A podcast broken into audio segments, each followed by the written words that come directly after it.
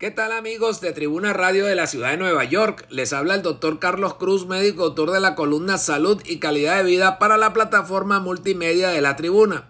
Esta semana vamos a estar conversando sobre las propiedades que podría tener un hongo para la fabricación de nuevos medicamentos antivirales y contra el cáncer. Los investigadores cultivaron hongos llamados cordyceps en seis tipos diferentes de insectos. Los estudios preliminares muestran que los hongos cordyceps pueden beneficiar a la salud a través de la actividad antiinflamatoria, antibacteriana y antifatiga. La cordycepina, que es el compuesto clave de estos hongos, se ha relacionado también con probables efectos anticancerígenos. Los hongos cordyceps generalmente se recolectan en la naturaleza y son difíciles de encontrar en grandes cantidades, y los métodos para producirlos de manera artificial podría ayudar a que estos ingresen a ensayos clínicos para diferentes afecciones.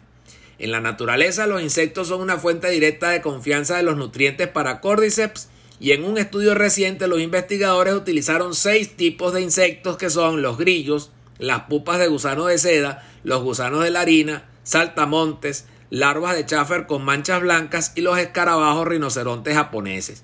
Sin embargo, notaron que el tamaño del Cordyceps no se correlacionaba necesariamente con el contenido de cordycepina.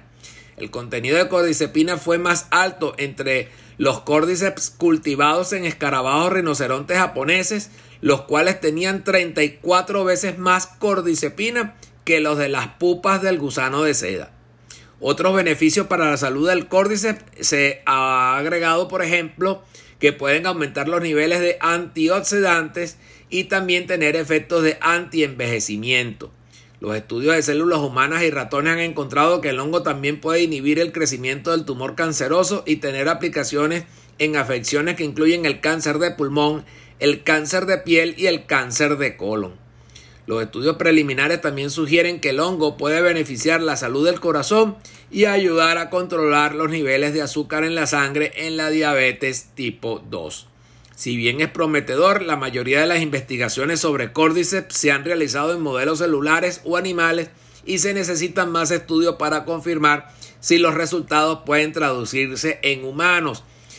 Pero nosotros agregamos a estos comentarios que todo aquel estudio clínico que vaya fundamentado en la búsqueda de la solución del cáncer y del tratamiento contra el cáncer, pues será siempre bienvenido.